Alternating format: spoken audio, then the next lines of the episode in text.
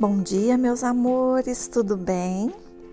Eu tô aqui em Orlando num dia chuvoso. A gente tinha hoje um, um dos parques para visitar, mas amanheceu chovendo tanto. Fora isso, nós chegamos ontem, já era praticamente meia-noite. Uma empolgação de estar naquele Magic Kingdom. Gente, o que, que é aquilo? Que coisa mais maravilhosa! E não tem como não voltar a ser criança. Ali realmente é onde a vida convida em todos os brinquedos, a todo instante, em todas as circunstâncias que a gente traga de volta a nossa criança interior. Isso não é uma coisa assim que a gente faz uma única vez depois de adultos. A criança interior, ela precisa ser cuidada constantemente. Ela precisa de carinho, de diversão, ela precisa de atenção, ela precisa de um olhar mais amoroso. A vida nos dá a oportunidade de fazermos isso o tempo todo. E quando a gente pode né, levar para ela se divertir num parque como esse que eu estou aqui na Disney, como esses, melhor ainda. Meus amores, Hoje de manhã eu acordei com duas pessoas distintas no meu direct, mandando mensagens cujo significado foi o mesmo para mim. Shirley, grava mais podcast contando da sua experiência. Eu acho tão bom quando você relata. Eu gosto tanto de saber é, do, do, seu ponto de vista, como você vê as coisas, como você interpreta os acontecimentos. Eu gosto quando você relata é, detalhes do que está acontecendo ao seu redor, como eu sempre faço, né? Quem me acompanha já sabe. É... Engraçado que foram palavras diferentes, mas a mensagem foi a mesma. Então eu quero começar esse podcast dizendo que eu, eu desci mais cedo, fui tomar um café na Starbucks que fica aqui dentro do complexo desse resort onde eu estou hospedada e sentei numa varanda, sabe essas varandonas americanas? Então eu fiquei ali contemplando um lago que tinha ali na minha frente, uma chuva fininha, mas assim, dessas que a gente chama de chuva de molhar bobo, que você não pode subestimar, que se você encarar, você fica encharcado bem rápido. E árvores diferentes, lindas, e aí vi uma árvore que a folha dela é verde escura por cima e por baixo é, é tipo ferrugem. E, é, e, essa árvore dá uma flor parecida com uma flor de lótus branca, só que ela é enorme. Imagina as duas suas duas mãos assim abertas, unidas, é, é maior do que isso. É maior, eu acho que é umas quatro vezes maior ou mais do que uma flor de lótus. E aí eu fiquei olhando olhando a chuva caindo, olhando as pessoas entrarem na Starbucks. Eu já estava do lado de fora tomando meu café e vendo essa paisagem tão linda, tão diferente, um clima gostoso. Vocês não fazem ideia do tanto que o clima está maravilhoso. E fiquei pensando, então tá, eu vou voltar e agora eu voltei. Eu estou aqui no segundo piso, que é onde está o meu quarto, olhando pela janela, uma árvore cabeludinha. Eu não sei te falar, mas nascem uns cabelinhos nessas árvores. Eu vou fazer uma foto. Agora, como que eu vou mostrar essa foto? Eu não sei ainda. Mas eu vou fazer uma foto aqui para vocês. Eu vou dar um jeito de, de colocar. De, eu acho que eu vou. Ah, já sei. Eu vou salvar. Nossa, olha que ideia bacana. Eu vou salvar um direct, um, um destaque para para essas imagens que eu vejo, que eu falo com vocês, ou livros, ou coisas que eu falo durante o podcast, e vou colocar lá no Instagram. Então, se você procurar um destaque, você vai ver lá, destaque podcast. E aí você vai, eu vou tentar marcar dizendo de qual, referente a qual podcast que é. Nossa, estou fazendo um compromisso aqui, hein? Eu talvez não seja tão rápida para fazer isso, mas é uma ideia boa. Aí eu posso colocar essas fotos e pôr lá. Foto do, do referente ao dia que eu falei naquela situação do podcast e tal. Amores, voltando aqui. O que, que eu vim falar nesse podcast? Já que vocês me pedem tanto para compartilhar sobre como eu vejo a vida e tudo mais. É, eu, eu acho que não tem nada mais propício para o momento do que falar sobre criança interior. Queria dizer primeiro que é a primeira vez que eu estou aqui, com 51 anos, era um sonho de 15 e de certa forma deu certo, só que os números se inverteram, né? O 1 pulou para depois do 5. Tudo é o tempo, né? Tudo tem seu tempo. Eu sempre quis estar aqui, como muitas pessoas desejam conhecer que ainda não conhecem. E lá atrás, isso era muito distante, isso parecia só um sonho. Hoje não, eu estou vivendo uma realidade. Mas eu queria dizer para vocês que em alguns momentos eu fico pensando assim, vem um sentimento de culpa e eu fico pensando assim, será que eu não teria que ter vindo com a minha neta? Minha filha veio, também poderia ter vindo com a minha filha. Já que é a minha primeira vez, alguém muito especial para mim me disse assim: "Ah, mas eu não acredito que você vai só. Eu quando fui levei minha filha, eu eu só me deliciava com a expressão dela, com a forma como ela se encantava. Então essa pessoa, ela não viu a Disney, ela viu a filha se encantar pela Disney. O que é louvável, o que é bonito, é uma escolha. Mas eu comecei a pensar no meu contexto de vida e, e, e fiquei lembrando das vezes assim que eu sonhava. Eu sempre gostei muito do lúdico e que eu sonhava com coisas, mas eu sempre estava em segundo plano. Segundo plano para tudo, eu sou a última filha. Então, o que sobrava de um passava para o outro, o que sobrava de um passava para o outro. Eu estava sempre vivendo de sobras. Sobra era comum para mim, sobra era normal para mim. Mas eu queria ser primeira em alguma coisa. Nossa, não sabia que eu ia me emocionar. Falar de criança não é fácil. E aí, quando surgiu essa oportunidade, e foi uma oportunidade maravilhosa, apesar dela estar acontecendo diferente do que era o planejado, eu falei assim: gente, eu preciso viver cada segundo sozinha, comigo, com a minha criança. Isso é um resgate para que depois eu possa me deliciar com a expressão da minha neta, da minha filha, que já veio aqui, mas que vai se encantar de novo. Porque a gente sempre se encanta com cada fase da vida que a gente vem, isso aí é nítido para mim mesmo, não tendo essa experiência. Então, eu fiquei numa gangorra entre o, o, o merecimento e a culpa. E eu tô falando isso aqui para você que está me acompanhando pela primeira vez. Eu não compartilhei com ninguém que esse sentimento veio. Mas eu acho que é preciso falar do que é real. E é real eu senti, sabe, que eu não devia estar aqui sem elas. É real. Mas ao mesmo tempo em que eu penso assim, mas o que eu estou ensinando para elas é é, se sentirem merecedoras. Se eu novamente me coloco em segundo lugar, eu estou ensinando para elas fazerem o mesmo.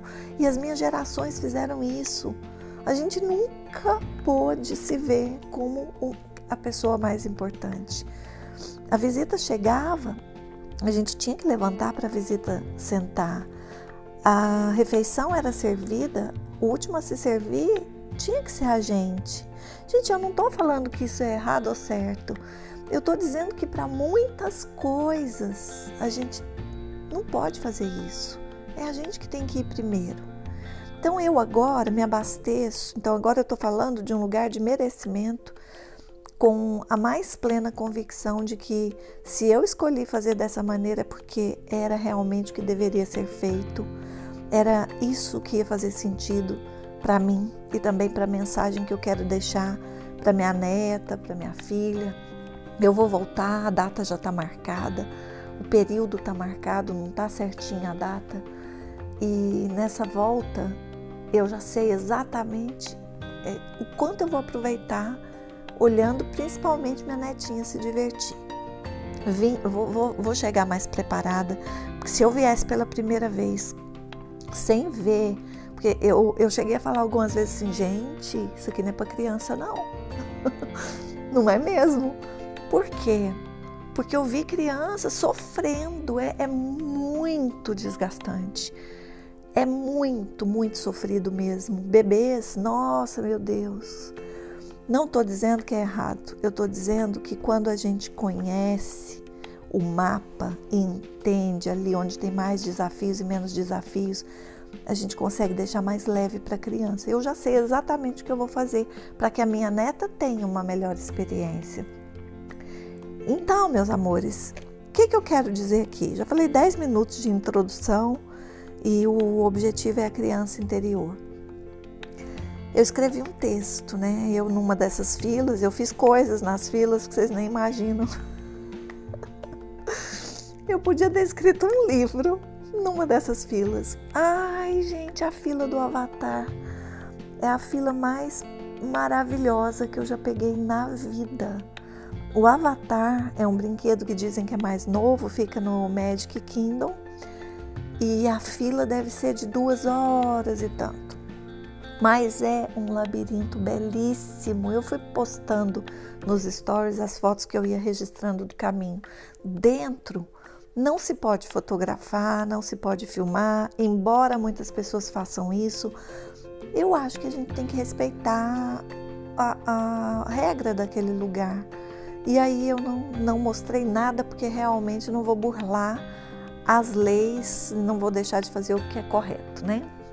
Mas, gente, quando eu saí do Avatar, eu chorava, mas eu chorava eu chorava. A Laís não sabia o que fazia comigo. A Laís ficou perdida comigo, me vendo chorar daquele jeito. Eu solucei de chorar. E daí fiquei pensando, né? Por quê? Porque é desse mundo que eu vim. Eu tenho certeza. Eu não acho. É desse mundo que eu vim. Eu já, eu já sonhei, eu já me vi na fisionomia, esqueci o nome dela, dessa mulher do Avatar mas isso para mim representa o quê? Que a gente não é mesmo desse planeta. Eu me reconheço de um outro planeta. Não sei de onde que é, não sei o nome dele. Mas, gente, vou direto ao ponto de novo, porque olha eu aqui, olhando pela janela, vendo a chuva cair. Nossa, bem aquelas cenas típicas de filmes americanos. Eu sentaria aqui e escreveria fácil um livro hoje, se ficasse com um clima assim. É muito lindo, isso me inspira. Mas eu escrevi lá na fila, numa das filas de um dos brinquedos, o seguinte texto: Dá licença que a minha criança interior despertou. O que, que eu acho sobre isso? Quando a criança interior desperta, é quando ela vem para o seu estágio saudável de se divertir porque a minha criança interior, ela já deu birra demais, ela já esperneou demais aqui dentro dessa adulta. E isso mostrava sempre um lado rebelde, um lado, sabe assim, conflituoso muitas vezes. Mas agora não, ela despertou. A minha criança esteve esquecida. E aí eu falei: chega de me esconder por trás dessa adulta que insiste em levar a vida muito a sério, muito mais do que precisa.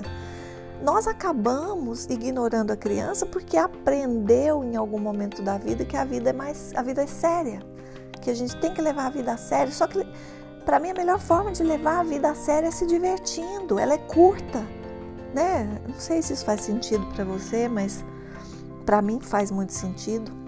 Eu estou emocionada aqui falando com vontade de chorar. que mais que eu coloquei? Chega de me intimidar pelos julgamentos alheios, que nada mais são do que o reflexo dos medos da minha adulta nas outras pessoas. Então, o julgamento do outro que tanto me intimida é só o reflexo de uma adulta assustada nas outras pessoas. Chega, a gente precisa parar de pensar no que, que o outro vai dizer ou de se intimidar, porque não é o outro, gente. De uma vez por todas a gente precisa entender que somos nós. Esse julgamento é nosso, não é do outro. O outro só está refletindo que a gente está aqui dentro, vibrando e mais nada. Daí eu coloquei assim: eu quero levar a sério esse negócio de que é preciso me divertir durante a jornada. Veja bem, não é recomendável que eu me divirta é necessário para que eu seja uma adulta feliz. Eu preciso me divertir. Cada um vai se divertir de um jeito, meus amores. Eu ontem fui pro carrossel. Eu ontem dancei com a Rapunzel. Falei, ela é minha favorita, ela é minha preferida. Aquele desenho é, de quando ela se liberta da bruxa, que ela pensava que fosse a mãe, e desce da torre lá com a ajuda do, do José e pisa na grama e ora ela chora, ora ela entra em êxtase, ora ela entra em conflito, ora ela entra em êxtase e ela fica ali naquela gangorra. Eu fiz isso quando fui para o autoconhecimento, quando decidi confiar e olhar para dentro de mim. Eu fiquei muito tempo nessa gangorra, uma hora com conflitos imensos, achando que eu não podia sair daquela vida. Outra hora é, com a sensação de que não tinha nada melhor e o que, que a Rapunzel queria? Ela só queria ver os balões, ela queria descobrir de onde que eles vinham. É muito eu, é muito eu. Eu só quero, eu só quero ver a beleza da vida e me libertar daqueles padrões. Foi a coisa mais maravilhosa e incrível que eu fiz. Eu pude ver os balões subirem. Por isso que eu me identifico com ela. Mas também peguei fila para tirar foto com as outras princesas. Abracei o Mickey, peguei fila para abraçar o Mickey. Ele estava lindo demais. Nossa, como é bonito. E fiz N coisas. Então, é, não é recomendável que eu me divirta. É necessário, senão eu morro. Um dia eu aprendi, eu coloquei isso daqui. Que eu tinha, ó, lá e chegou. Olha lá. Ela canta, gente, maravilhosamente bem. Mas eu vou dar uma pausa porque ela não vai gostar de estar no meu podcast cantando. Não peguei autorização. Depois eu volto para terminar esse texto. Prontinho. Eu perguntei para ela, né, se ela não se importava da voz linda dela entrar no podcast. Ela achou melhor não. Tá vendo que a gente tem que perguntar? Gente, mas essa menina tem uma voz e ela canta todas as músicas das princesas. Eu realmente eu fui agraciada nesse nesse lugar aqui com essa companhia. E que pessoa, que pessoa, que olhar amoroso. Vocês não têm ideia do tanto que é bom estar tá perto de alguém que não sabe falar mal de ninguém, que não sabe reclamar. Não reclama, ela não reclama, ela não fala mal de ninguém, ela tem um olhar generoso e bondoso para com todas as pessoas. Eu nunca vi o quanto ela é empática. Eu tô tendo uma aula com ela. Ela realmente é um ser assim de muita luz, lindíssima, uma alma maravilhosa. Ai, ai, eu tô eu tô assim super feliz. Então vou continuar aqui. Um dia aprendi que não tinha tempo para ser criança, mas ignorei essa lição até não conseguir mais. Então percebi que a criança foi ficando soterrada em meio a tantas responsabilidades. Amores, com nove anos, meus pais se separaram, quando eu tinha nove, e a minha mãe mudou para outra cidade, levou a gente para viver com outro marido que ela tinha arrumado. Meu pai ficou sozinho em Goiânia e ela foi para uma cidade chamada Catalão. Meus irmãos não suportaram ficar, não gostaram desse novo contexto de vida e o mais velho, a diferença dele para mim era de quase 10 anos, uns 8 anos mais ou menos. Então ele já era um rapazinho. Ele voltou, o segundo voltou, a terceira voltou e eu não suportava ficar longe dos meus irmãos. Então eu voltei e fui viver com eles. Então meu pai tinha já encontrado naqueles meses uma outra esposa, uma senhora, uma mulher que tinha ficado viúva. Meu pai foi morar na mesma rua da minha casa e a nossa casa ficou ali. É, meu pai olhava a gente, passava lá, olhava, mas é, nós ficamos só os quatro. Os três que já eram crescidinhos foram trabalhar. Então eles é que ajudavam a me manter. Meu pai ainda estava muito dilacerado porque ele não queria se separar. Então ele ficou meio que é, sem forças para olhar com essa necessidade que, que pede, né? Que, que um filho precisa. E eu fiquei tendo que me virar. Eu fui trabalhar então muito cedo, acho que eu já estava com 12 anos, quando arrumei um primeiro trabalho como balconista numa panificadora. E eu eu acabei assim que desde esse momento eu comecei a me autocriar. E o que que isso representa? Responsabilidade. E aí foram N responsabilidades.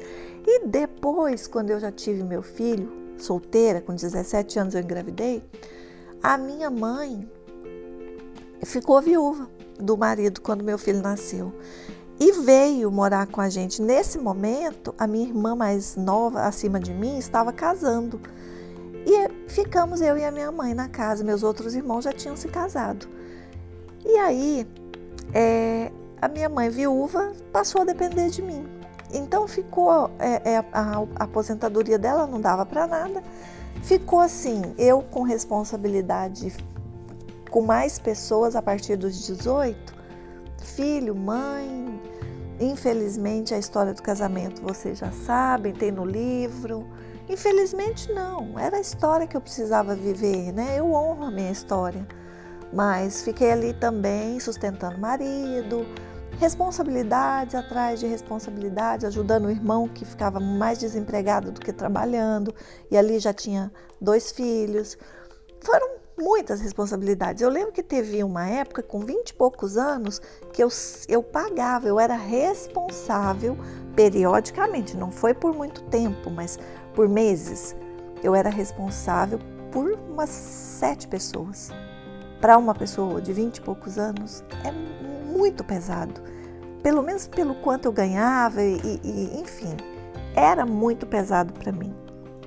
Então, é que, que, voltando aqui pro texto, eu tô cansada, viu, gente? Eu tô cansada de tanto andar nesses parques, quilômetros e quilômetros. É, eu simplesmente fui abraçando responsabilidades e depois eu percebi que eu criei um padrão. Era melhor que as pessoas, que eu cuidasse das pessoas, do que as pessoas cuidarem de mim, porque eu poderia ser abandonada de novo. E se eu fosse abandonada, porque esse era o sentimento, não fui abandonada. Eu me senti abandonada. Mãe nenhuma tem intenção. A minha mãe não teve a intenção de abandonar. Não foi assim, ah, vou abandonar esses meninos. Não, não foi.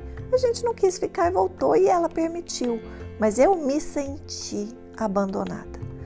E aí, com isso, cuidar do outro encontrar forças para não depender de ninguém era um mecanismo de sobrevivência.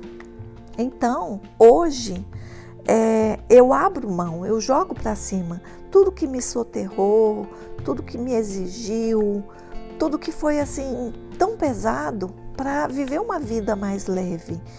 Eu, eu tenho, né, durante esses dias que eu estou aqui, esses brinquedos, esses acontecimentos como uma simbologia de quem realmente entendeu e aprendeu e se sentiu agora merecedora de verdade, que eu só preciso levar a minha mochila.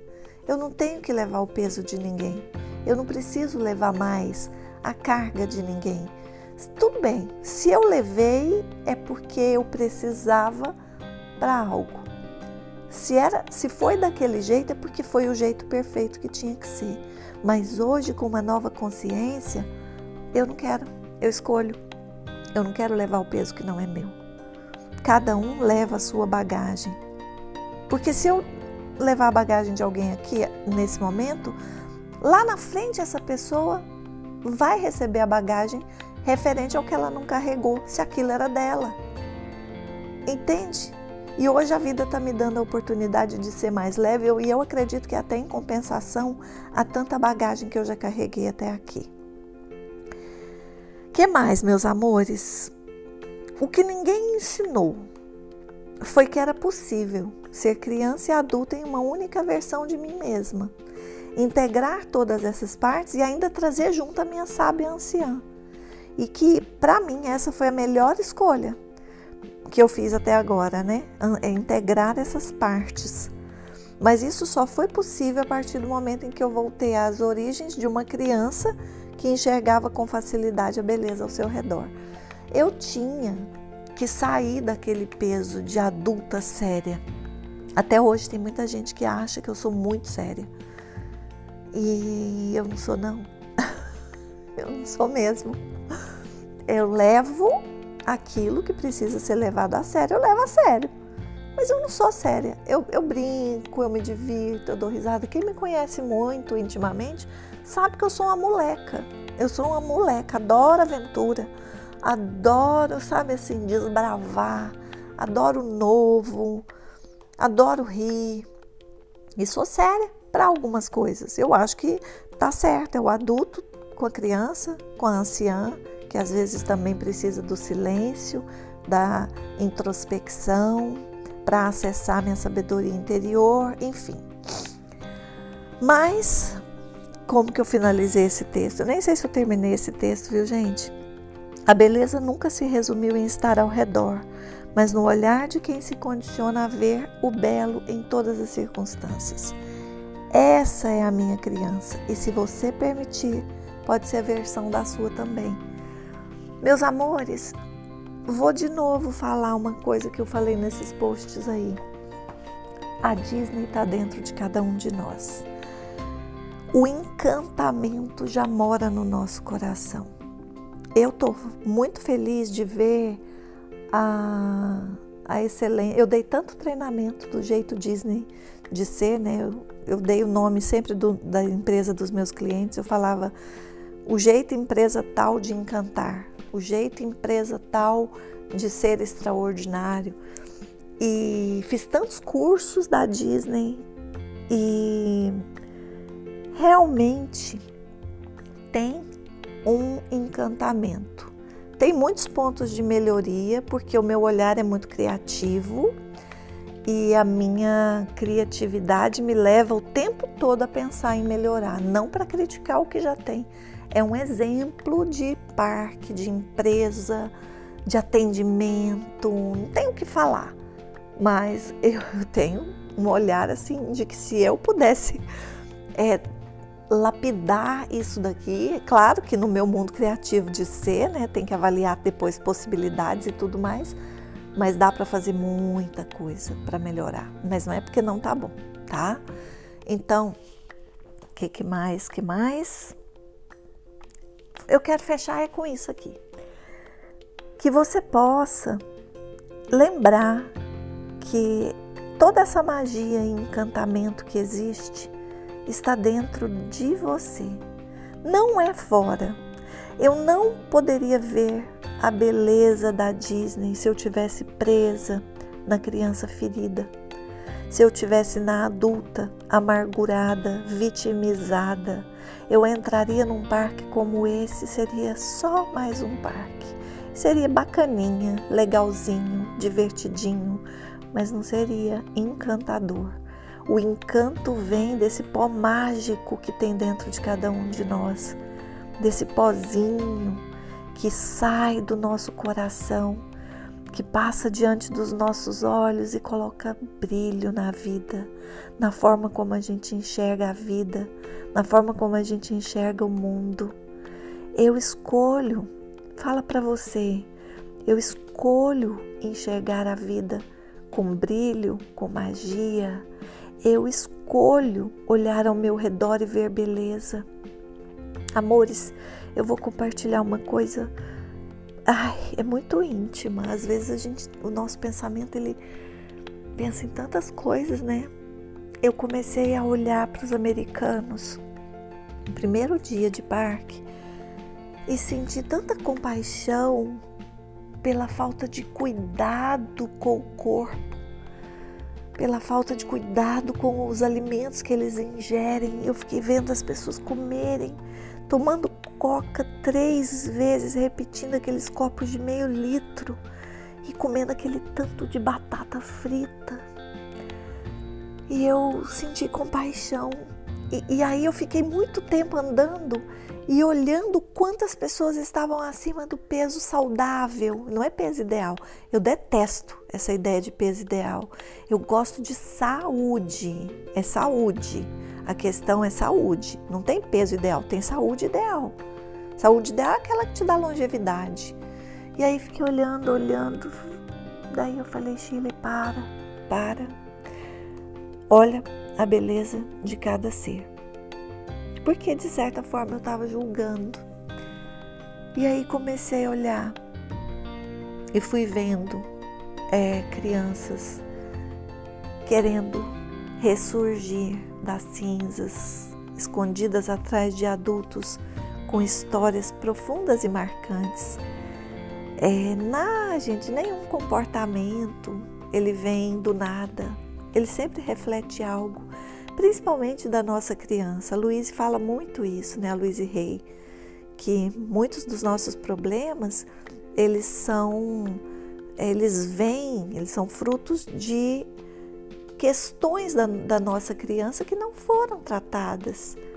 Então comecei a ver e aí também comecei a ver outras belezas, né? Falei, nossa, que olhar bonito, que cor de olho bonito que essa pessoa tem que jeito carinhoso que essa pessoa tem de tratar seu parente, essa pessoa que está com ela. E melhorei meu coração. E comecei a, a, olhar para todo mundo com esse olhar. Pessoas diferentes, você vê pessoas de todos os tipos, países, falando idiomas diferentes ali o tempo todo. Mas como as pessoas são lindas, como o ser humano é lindo. E aí meu olharzinho voltou para aquilo que eu acho que é saudável em alguns momentos a gente vai deixar o nosso eu crítico falar mais alto, porque na verdade ele está falando do outro, não, ele está falando da gente. O que, que eu levo? Eu levo daqui que é, existem ainda questões que eu posso melhorar em relação a, aos meus alimentos, aos meus hábitos, e eu vou fazer isso porque é muito bom a gente né, chegar aos, igual eu agora com 51 e conseguir andar e conseguir brincar em tudo. E, gente, eu fui em duas montanhas russas que eu amei. Na primeira eu estava com medo, na segunda eu levantei as mãos. A gente vai se soltando, né? Enfim, é isso. Eu quero deixar para você, interrompi né, uma reflexão aqui, mas eu quero deixar para você. É, se eu puder deixar uma coisa de muito valor, é que você possa enxergar mais com os olhos do seu coração, permitindo que essa criança viva que está aí dentro de você saia desse emaranhado de obrigações e deveres e se permita se divertir. Que você possa incluir na sua vida mais diversão que você possa, eu estou ficando rouca, né? Que você possa se permitir olhar e ver o belo em todas as coisas ao seu redor. E que você não se esqueça de integrar todas as suas partes diariamente, sua criança interior, sua adulta, o seu adulto e seu ancião, sua anciã. Que esses três possam trazer para a sua vida a seriedade na dose certa, que vem de um adulto saudável, a diversão na dose certa, que vem de uma criança saudável, e o silêncio, a sabedoria na dose certa, que vem de um ancião saudável.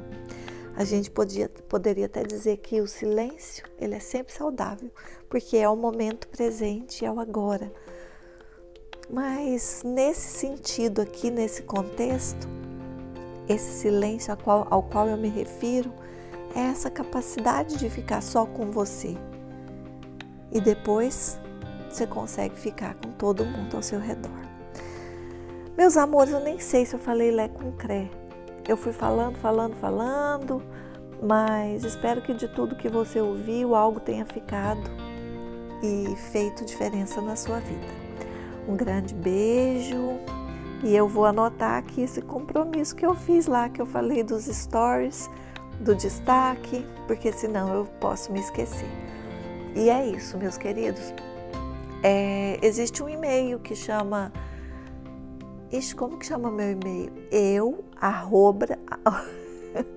eu, arroba, euaprendizdeMim.com.br para você se comunicar comigo, caso você queira, a partir do que você escuta nos meus podcasts. Eu estou aberta para te ouvir e te responder no momento que eu puder, tá bom? Um grande beijo. No Instagram eu estou como Shirley Brandão Oficial. Bye, bye.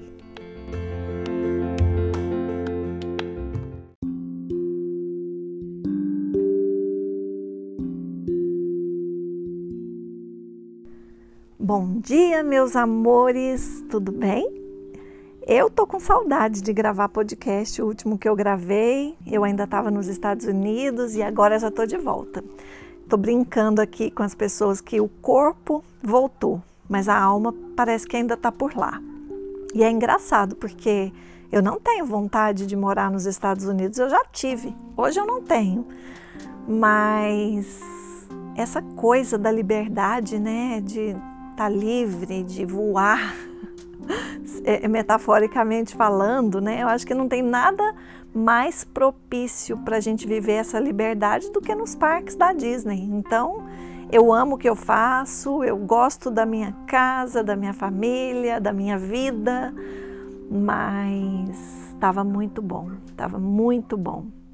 Mas enfim, estou de volta e já pensando na minha próxima ida. E o episódio de hoje, meus amores, não é sobre a minha viagem, apesar de que tem pessoas me dizendo que estão aguardando, super entusiasmadas, para ouvir os meus relatos a respeito da minha percepção, dos meus aprendizados e de tudo que eu vivi por lá.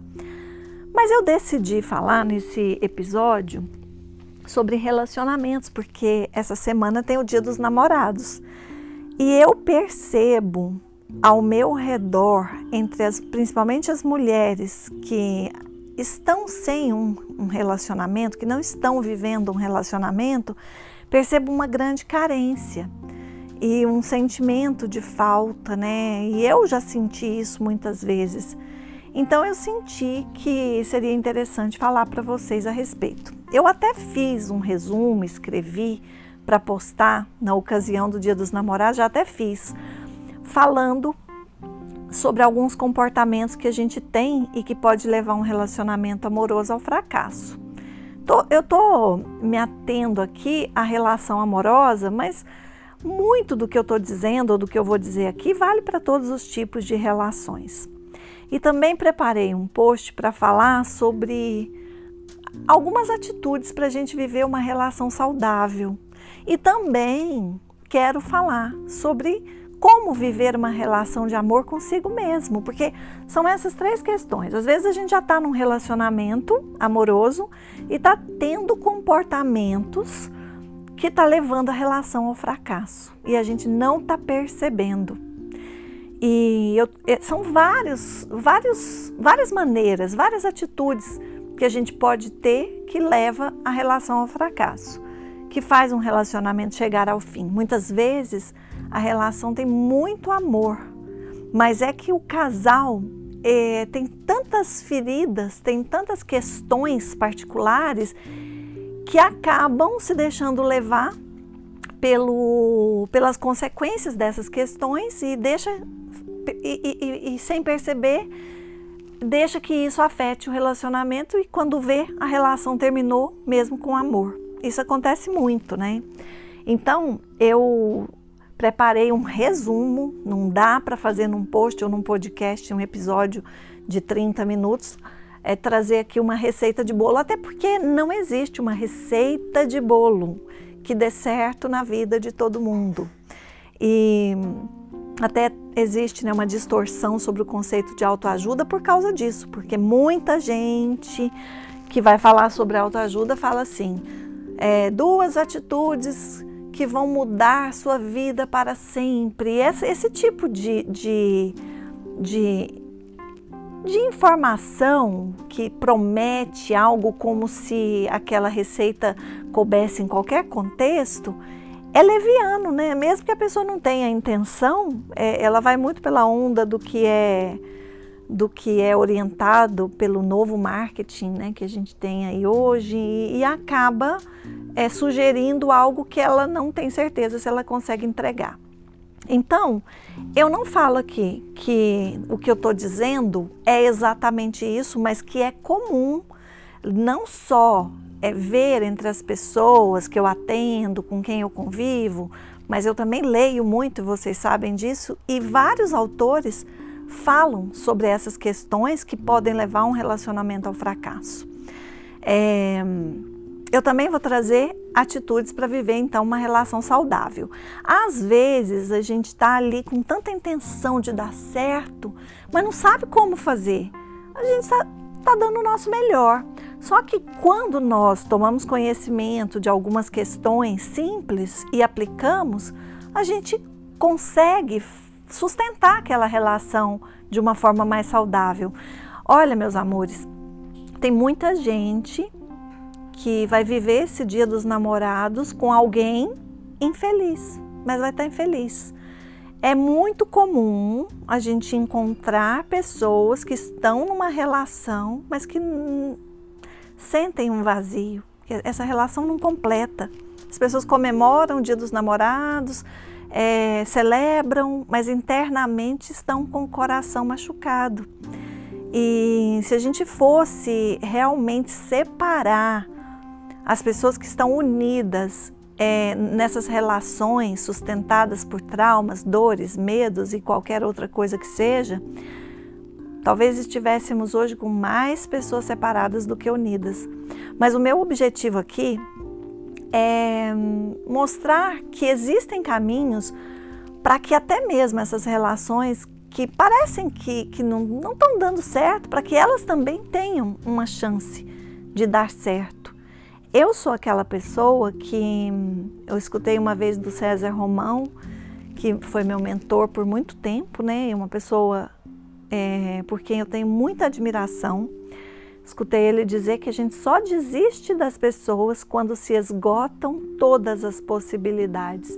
E eu gostei tanto disso e eu realmente sou essa pessoa que eu só desisto quando se esgotam todas as possibilidades, quando eu sinto que se esgotaram todas as possibilidades. Às vezes existem possibilidades que eu ainda não estou enxergando. Isso pode acontecer, né? E a outra questão que eu quero falar então é essa questão de se relacionar com a gente mesmo. Eu fiquei, foi muito interessante porque eu escutava tanto isso, lia e estudava, cada vez mais eu me convencia de que para dar certo com alguém eu precisava primeiro dar certo comigo, aprender a ficar na minha companhia, ser a pessoa com quem eu gostaria de conviver. E eu comecei a me observar e comecei a, a tomar todo cuidado em aprender a ser essa pessoa com quem eu gostaria de me relacionar. E de repente, quando eu vi, eu estava vivendo uma história de amor comigo mesma. Então, depois eu comecei a viver uma história de amor, porque dizem que é assim mesmo. Quando a gente vive uma história de amor com a gente, a gente está pronto para atrair um amor. E só que foi interessante, porque eu não tive tempo de permanecer nessa relação amorosa comigo mesma. E agora, nesse momento, nesse dia dos namorados, eu estou vivendo essa relação amorosa comigo. E tá muito gostoso, porque eu estou percebendo do que eu gosto, do que eu não gosto, o que é aceitável para mim, o que não é aceitável numa relação, é, o que, que é realmente importante para mim, para que eu possa dizer assim: nossa, vale a pena dividir minha vida com alguém.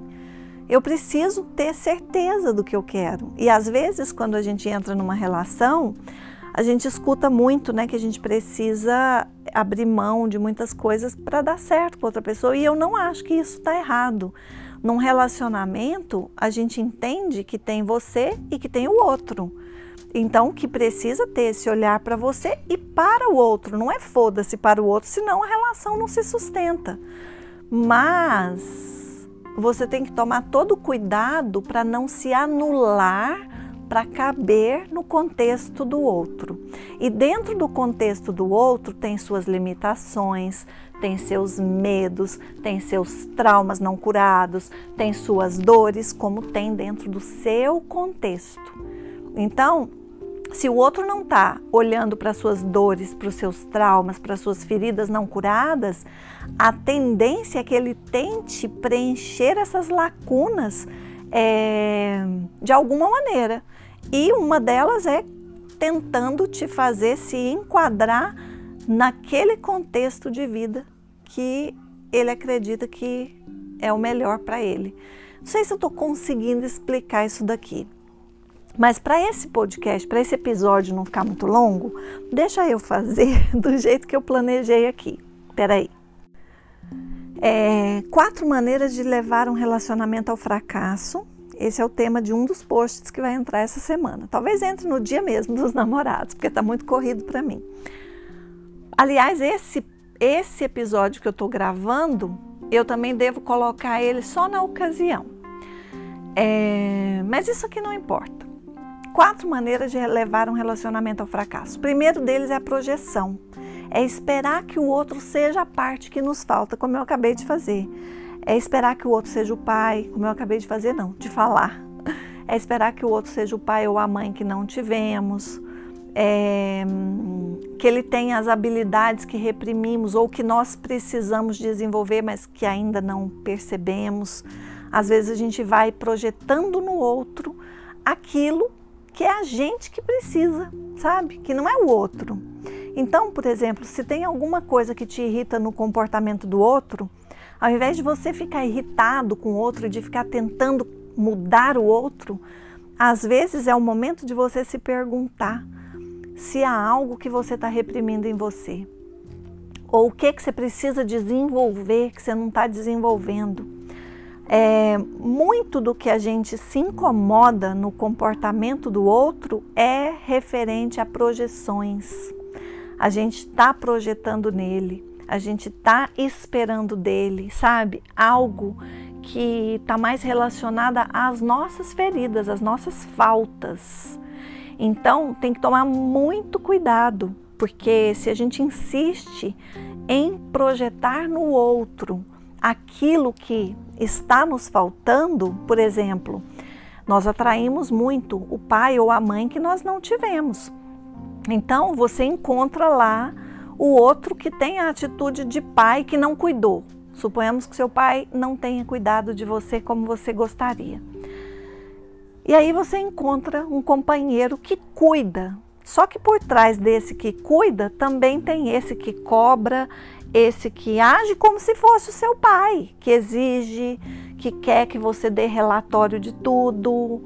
Então, é muito isso daí tem a ver com projeção. O que, que você tem que fazer? Olhar para essas feridas que que está provocando, né? Que está fazendo você atrair isso no seu relacionamento amoroso, curar essas feridas. Você agora é adulto, adulta e não precisa mais desse pai que cuida, porque agora você pode cuidar de você.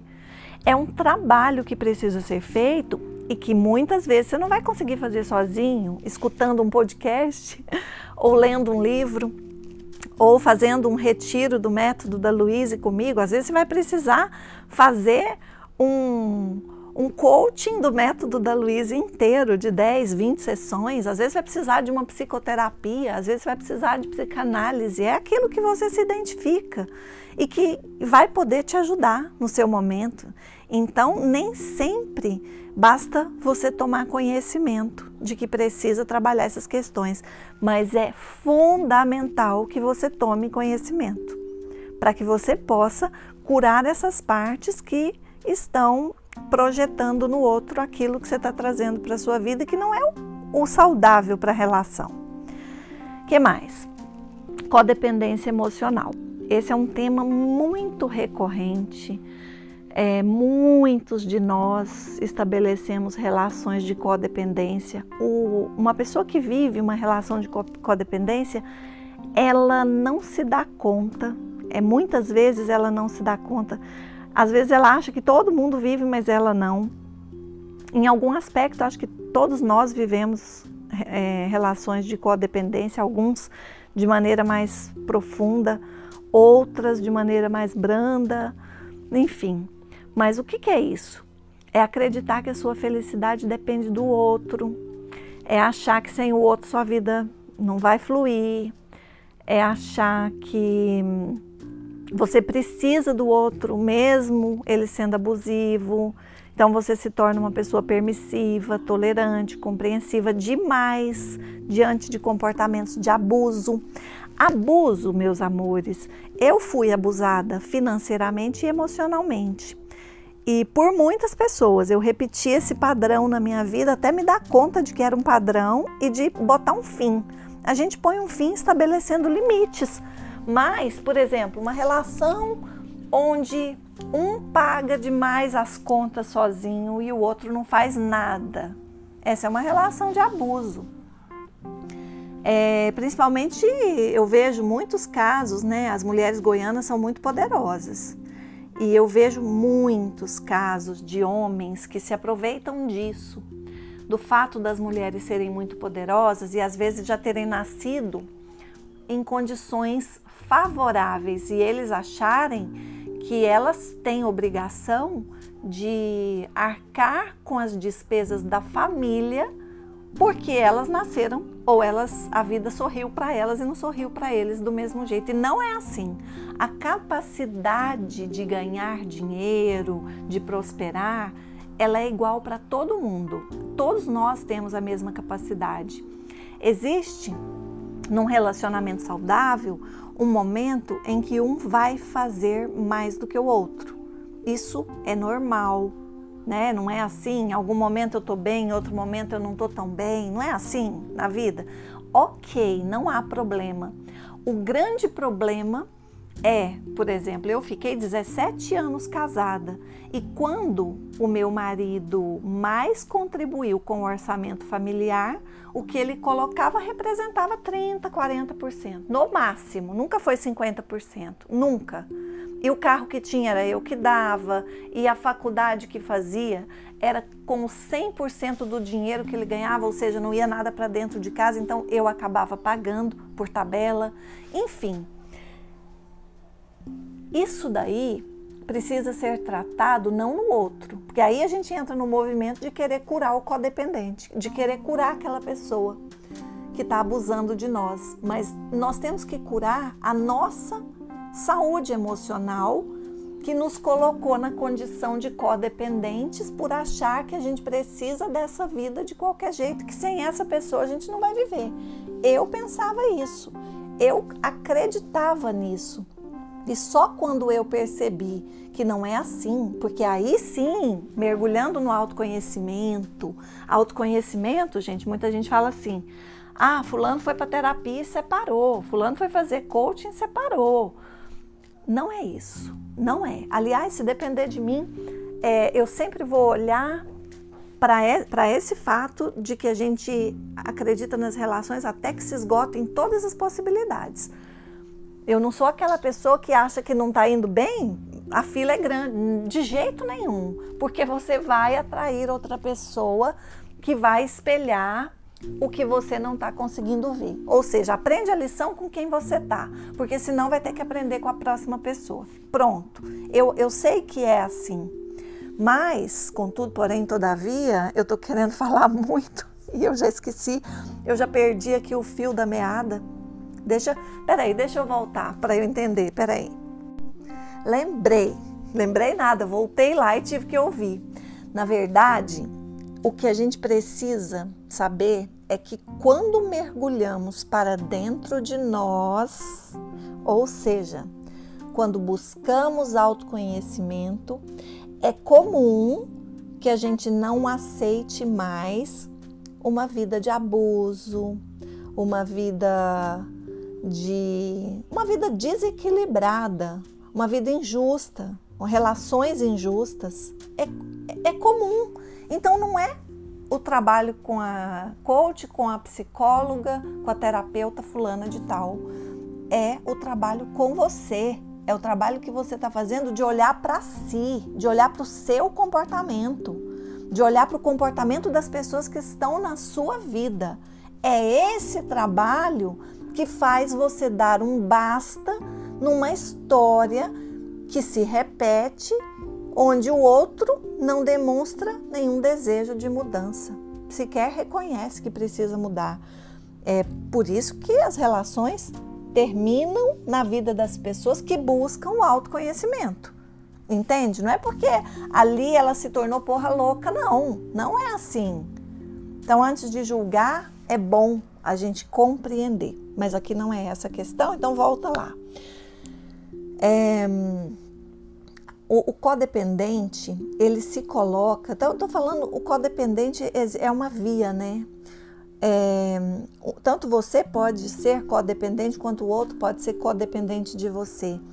A pessoa que depende emocionalmente da outra, ela começa a entregar além e desequilibrar a relação. Ela se sente responsável pelos sentimentos, pelos pensamentos, pelas ações, pelas escolhas, pelos desejos, pelas necessidades e até pelo destino do outro. E isso gera muita culpa, muita culpa. Principalmente o abusador numa relação de codependência. O abusador, quando ele percebe que consegue te manipular dessa maneira, aí é que ele vem com tudo mesmo, te levando para sentimentos de culpa. Então, segunda maneira de levar um relacionamento ao fracasso é codependência emocional. A primeira é a projeção. A terceira falta de reciprocidade, fazer mais pela relação do que o outro ou esperar que o outro faça mais do que você.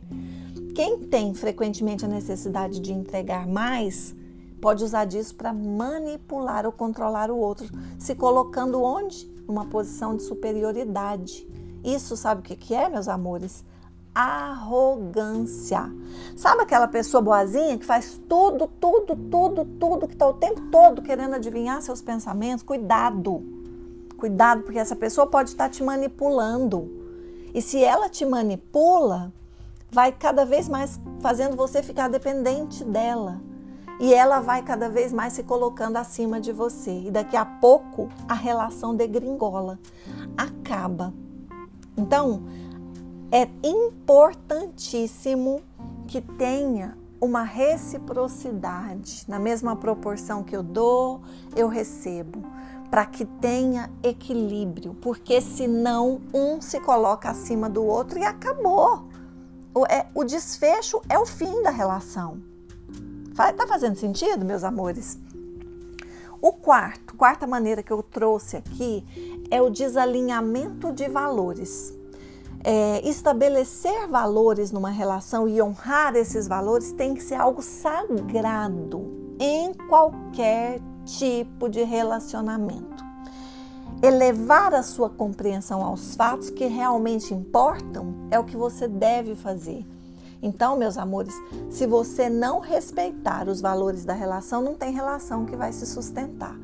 Mas até eu coloco lá, né, nas atitudes para viver uma relação saudável, a questão de estabelecer valores. Então, eu vou aprofundar um pouco mais daqui, daqui a pouquinho. Mas, o que, que eu quero trazer aqui? Muitas vezes, um casal fica preso em picuinhas, em questõezinhas, em coisinhas. E eu vou falar bem no diminutivo mesmo. E não olham se essas atitudezinhas, essas coisinhas estão ferindo os valores, muitas vezes não estão. Às vezes, o, o homem está implicado com a mulher porque ela vai fazer uma viagem. Daí ele está com ciúme dela e não assume. E aí ele implica e ele acha que, que ela não está valorizando a relação, que ela está colocando ele em segundo lugar, mas o valor da relação é respeito, honestidade, verdade, carinho e amor e ele não observa o quanto está sendo amado, o quanto recebe carinho, o quanto é respeitado, porque ele está preso na picuinha. Isso acontece? Aqui no Goiás acontece muito, tem muito machista. Aqui tem muito homem machista. mulher quer viajar, tem que pedir para o marido. Eu acho que quando você se coloca numa relação, quando você está dividindo uma história, construindo uma história com uma pessoa, é muito importante que vocês respeitem os valores da relação. Fidelidade é um valor para mim. Eu gosto de confiar na pessoa e gosto que a pessoa confie em mim e honro. Eu honro essa confiança. Então, se eu quero fazer uma viagem, eu quero fazer uma viagem e eu não vou passar por cima desses valores. E isso não quer dizer que essa pessoa não é importante para mim ou que ela passou a ser menos importante porque eu quero fazer uma viagem. Se ela não pode ir comigo, por que não? Eu quero ser apoiada para isso. Eu acho que essa é uma relação saudável. Eu vejo muitos homens, é, eu falo principalmente aqui, porque Goiânia é uma cidade nova, tem poucos, acho que. Ai, gente, Goiânia não tem nem 100 anos. Eu, eu agora não lembro, deve ter uns 70 anos, 80. É muito nova a cidade. E nós viemos de onde? Nós viemos de um contexto. A maioria daqui tem pais ou avós que viveram no campo. E no campo, naquela época, era diferente. A mulher foi criada para servir ao marido. E ainda tem muitos homens que, mesmo sem perceber, querem ser servidos por suas mulheres. Então, elas precisam pedir para fazer as coisas que elas querem. Eu acho que ambos precisam entrar num acordo e, e ter uma conversa saudável de que são pessoas que dividem suas histórias mas são seres individuais. Nem tudo que a, que a pessoa que está comigo gosta eu vou gostar. E nem tudo que eu gosto ela tem que gostar. E isso não quer dizer que um é menos importante para o outro, entende? Valores é o que cada um define. O que, que é valor para você num relacionamento amoroso? O que, que é valor para a pessoa que está com você nessa relação? Junta tudo, conversa e defina os valores da relação. Eu já acabei falando do ponto que eu ia falar lá embaixo, mas tá bom. É porque era para ser. Entende? Isso daqui que eu acabei de dizer, desalinhou esses valores, a tendência é que o relacionamento termine. Agora vamos falar de atitudes para a gente viver uma relação saudável. A primeira delas é buscar evolução. Esse tem que ser o desejo de ambos evoluir e crescer. Como é que você sabe? Porque da boca para fora é fácil, né? Todo mundo fala que quer evoluir, que busca isso. Precisa periodicamente observar. Eu evoluí em relação àquele tipo de comportamento que eu tinha? Como é que eu posso perceber que eu mudei? Eu gosto de fazer esses, essas reflexões pelo menos uma vez por mês isso é maravilhoso até para a gente se incentivar. Uma pessoa é, explosiva, por exemplo, ela quando, quando ela decide mudar, quando ela decide crescer e, e, e controlar a sua impulsividade e explosão, ela toma a decisão, começa a mudar o comportamento, não por isso ela nunca mais explode. Às vezes ela vai explodir, o que ela precisa é olhar para trás e perceber se hoje ela explode com menos frequência do que antes, para ela saber que ela está evoluindo. E isso faz com que ela se automotive a continuar na sua busca, porque senão ela explode, ela não tem o hábito de fazer uma auto-reflexão e ao invés dela se incentivar, ela começa a se julgar e se culpar ainda mais. Caramba, eu não consigo mudar. E aí não muda mesmo. O que mais? Para saber se você está congruente com o seu desejo, é importante observar sua reação em cada desafio. Como é que você olha para os desafios? É bom saber que eles são grandes mestres para quem deseja de verdade crescer, evoluir. Então, um casal precisa olhar para os desafios e aprender com eles. No momento, por exemplo, de uma briga, ao invés de romper com raiva, no calor das emoções, é ter a humildade de conversar num outro momento e, e de reconhecer as falhas de ambos para então pavimentar essa história de um jeito mais estruturado, com maturidade, com sabedoria. Segundo ponto, para segunda atitude para uma relação saudável, igualdade. Ninguém está acima ou abaixo do outro numa relação saudável. E a força de ambos se complementam. Não quer dizer a metade da laranja, viu? A metade da laranja é quando eu busco alguém para suprir uma falta. Metade vem completar algo que estava faltando. Aqui eu estou falando de forças complementares. A sua força, incluindo suas vulnerabilidades, se complementam com as forças, incluindo as vulnerabilidades da pessoa amada. 3. Autoresponsabilidade. Cada um deve ser 100% responsável pelos seus 50% num relacionamento a dois. Diante dos desafios, é importante olhar para o que, que é seu em cada contexto. O que, que é seu? E o que, que é do outro? O que é seu é seu, o que é do outro é do outro. Por exemplo, esse exemplo é forte, talvez vocês nem vão concordar comigo, todo mundo aqui, mas não precisa concordar, não. É, eu vou contar um pouco de mim para poder dar esse exemplo eu aproveitava que o meu marido dependia de mim e delegava os cuidados à minha mãe para ele. Era meu, esse papel não era dele. Eu sou a filha, ele era o genro. Mas o dia de dormir na casa da minha mãe para fazer companhia para ela, que era a minha escala, eu delegava para ele, porque era difícil para mim mesmo.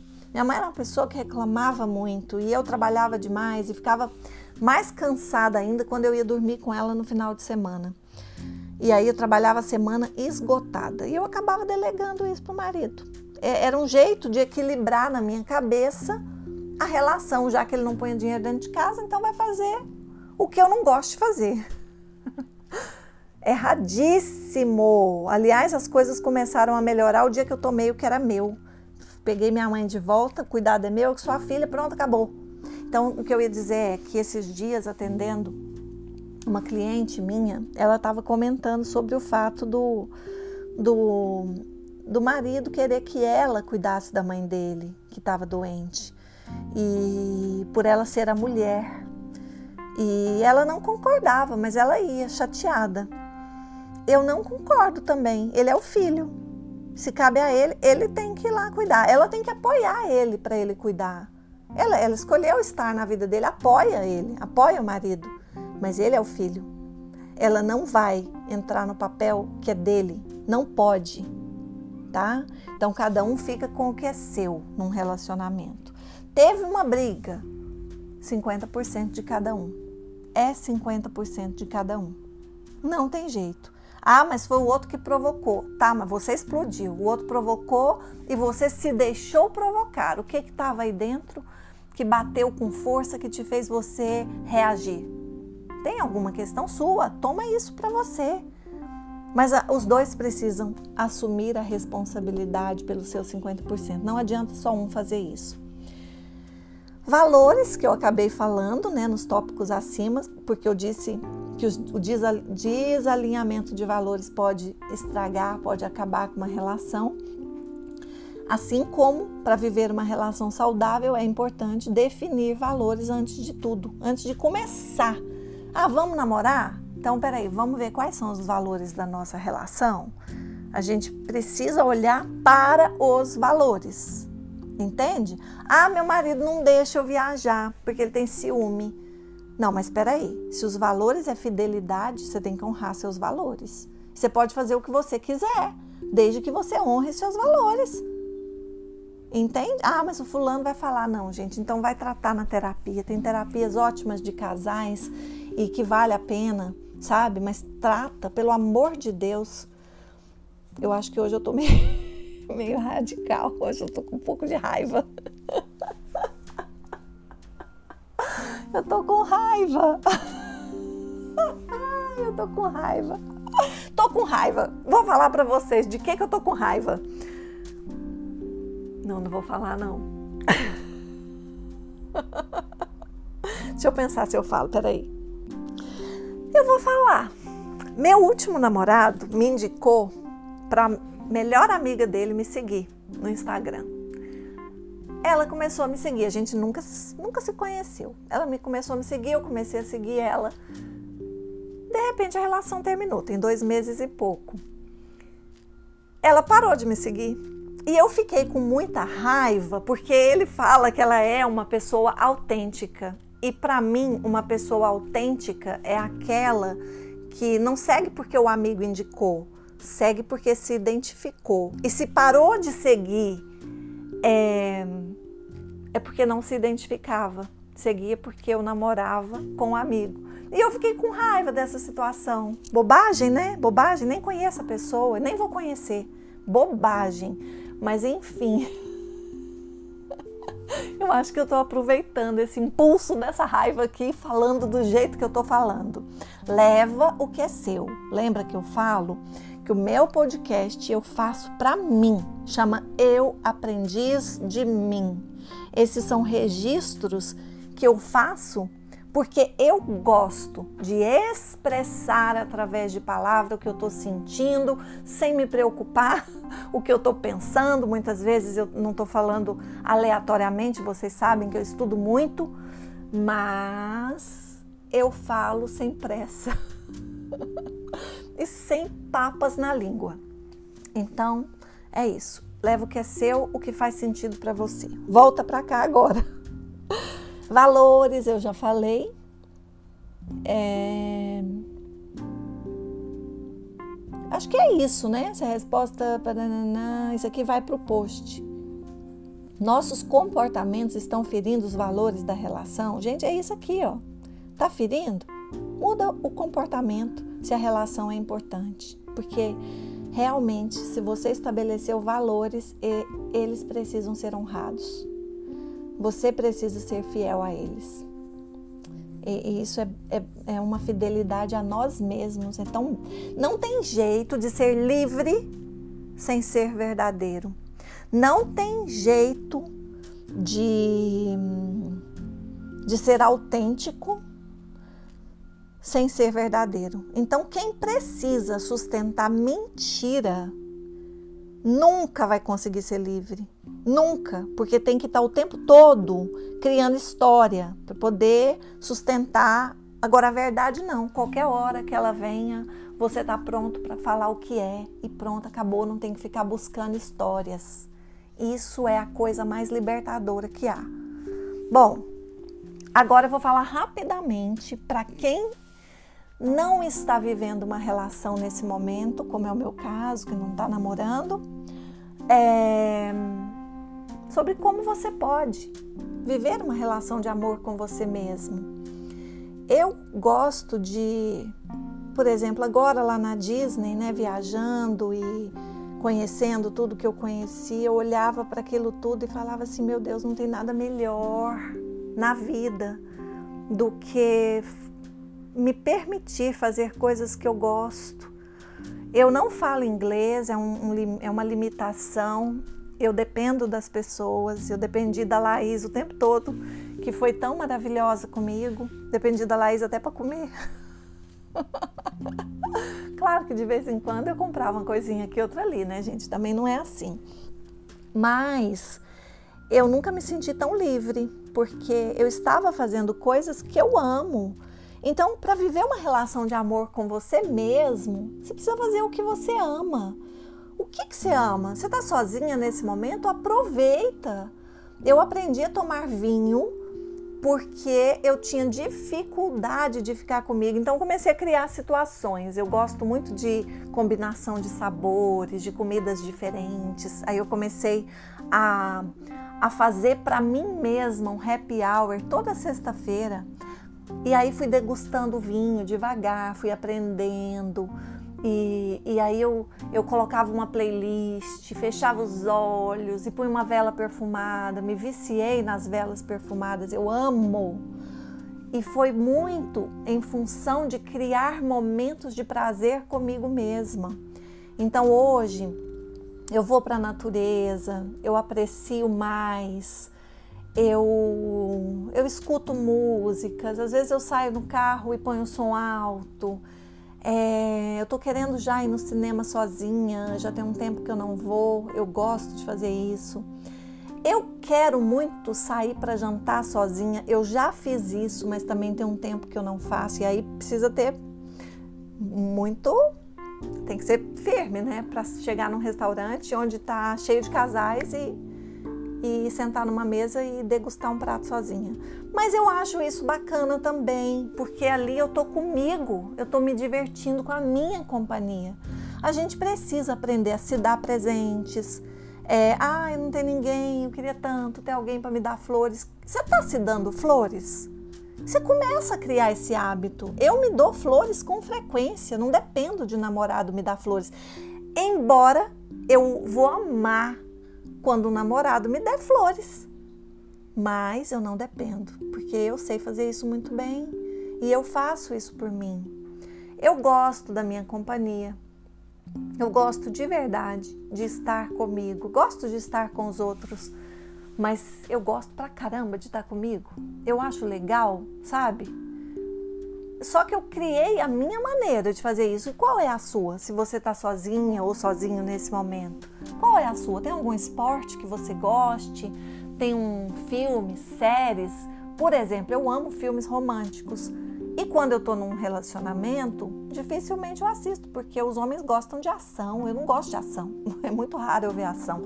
Eu gosto de coisinha assim, aventura, coisa assim, é, é, comédia. Não é todo mundo que gosta. Então, como eu estou sozinha comigo, eu vou aproveitar. Então, eu estou vivendo momentos de solitude. Aprenda a viver momentos de solitude. Eu vou colocar nos posts que eu vou fazer. Gente, tem três posts para fazer nesse final de semana.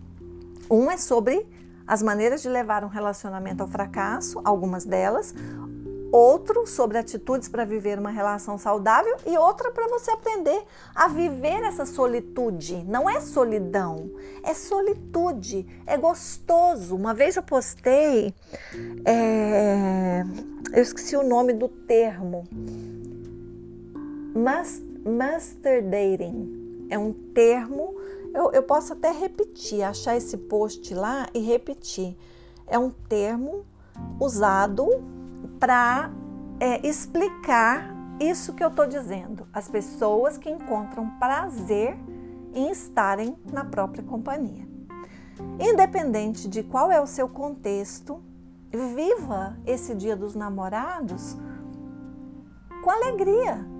Porque se você tem alguém e seu relacionamento não tá bom, você está tendo a oportunidade de olhar para aquilo que está fazendo seu relacionamento caminhar para o fracasso e de mudar enquanto você está vivendo a relação. Olha que bom.